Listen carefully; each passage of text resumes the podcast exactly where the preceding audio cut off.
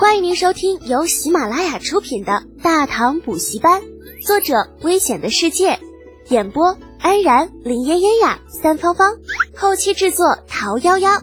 感谢订阅。第四十五集，退后让为师来。平心而论，那长孙皇后这次还真是误会了小李浩了。之所以要把那些勋贵家属都叫到宫里来，然后再安排他们做事，主要目的呢，还是为了稳定军心。那先给勋贵们吃颗定心丸，让他们知道朝廷有能力控制这次的疫情。只要这些勋贵们被稳住了，不想着离开长安，百姓就不会过于恐慌。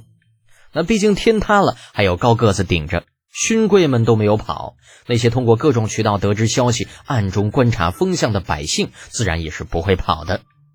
勋贵不跑，百姓不跑，大家齐心协力，就算有疫情，那问题也不会太大。在长孙皇后这边安排好了之后，李浩又马不停蹄地赶往了立正殿。皇帝陛下和一群老头子还在那边等着呢，要去晚了，怕是要嗯吃排头。杜如晦等老家伙这个时候已经从李二处得知了李浩的前期安排，正在讨论可行性。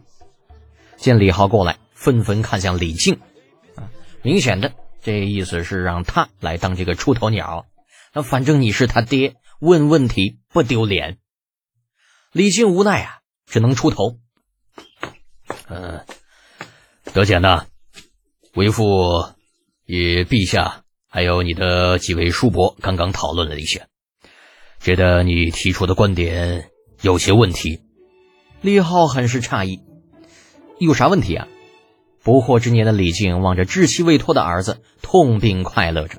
那快乐的是儿子有出息，年纪轻轻已经深得陛下的信任；那痛的是儿子如此出挑，必然遭人妒恨。俗话说得好，不怕贼偷，就怕贼惦记。那些怀恨在心的家伙，可能短时间内不会对儿子下手，可是以后呢？谁能保证以后的事情会如何呢？尤其是自家儿子不知收敛的性格，那将来得罪的人估计会更多的。长孙无忌等了半天，见李靖突然住口不说，便接过话头道：“小子，你有没有想过，万一把疫情的事情公开了？”然后发现治不好怎么办呢？那简单呐，大不了把顺序换换，咱先治病再印底报。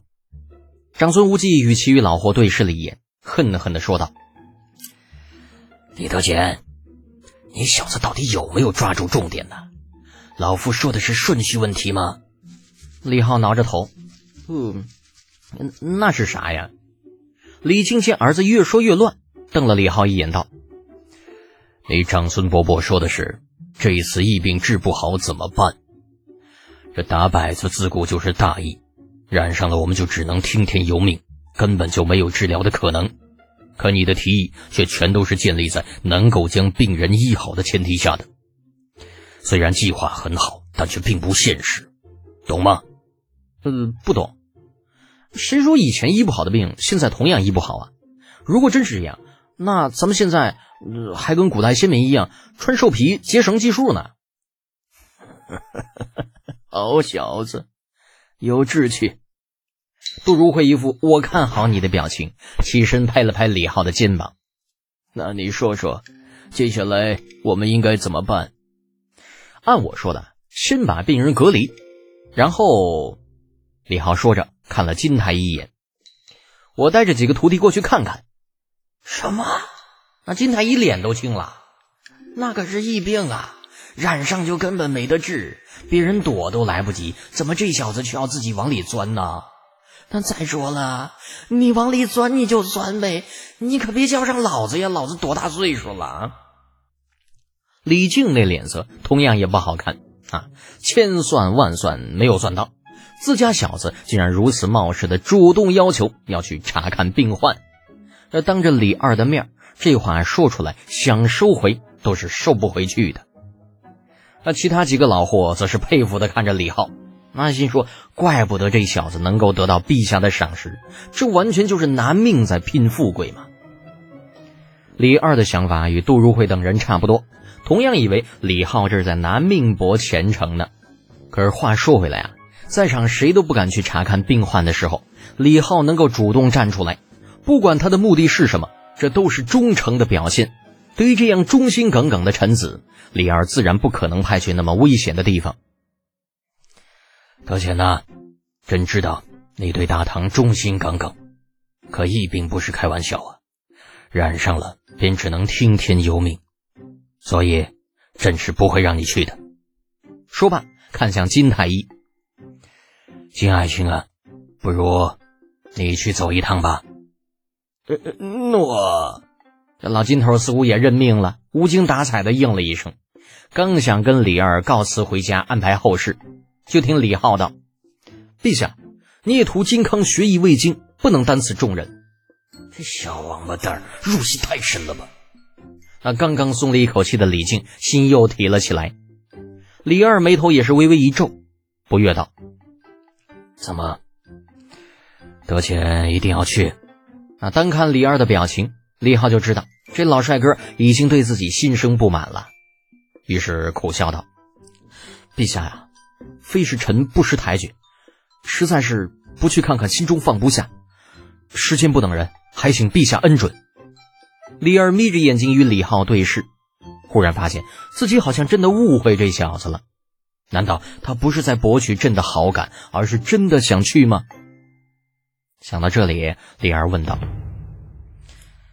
德简呐，你可知道此行的后果？李浩正色点头，臣知道。而且臣进入营中之后，还请杜伯伯下令将所有病患都送到那里，并且将负责送人的医族与臣一同隔离，同时封锁整个营区。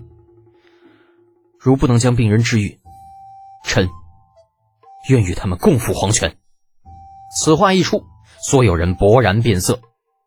李浩不等其他人再说什么，主动开口道：“诸位叔伯，父亲，我知道此行的危险性，你们不必劝我。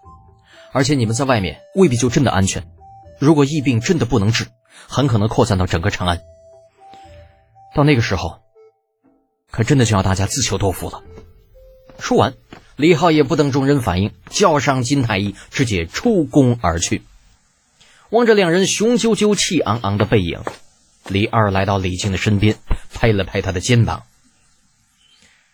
啊，药师啊，如果真有这么个儿子，等他回来，朕非打断他的腿不可。”啊！李靖听得一愣一愣的，你这话说的，到底哪句才是重点呢？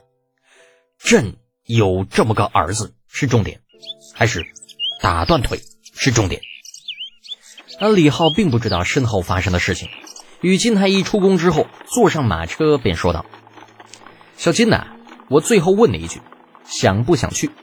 若是不想去，我可以找个理由安排你在外面。”啊，金太医这个时候也想开了，深吸一口气，坦言道：“恩师，此前陛下命学生奉您为师，学生心中其实是不愿的。”总觉得摆在一个少年底下为师，有些在人前抬不起头。但是经过这一次的事情，学生可以向天发誓，今后必定以恩师马首是瞻。李浩呵呵一笑，那知道金太医指的是刚刚自己在李二面前替他扛下皇命的事情。此事啊，咱们有命从军营里出来再说吧。听众朋友，本集已播讲完毕，请订阅专辑，下集精彩继续哦。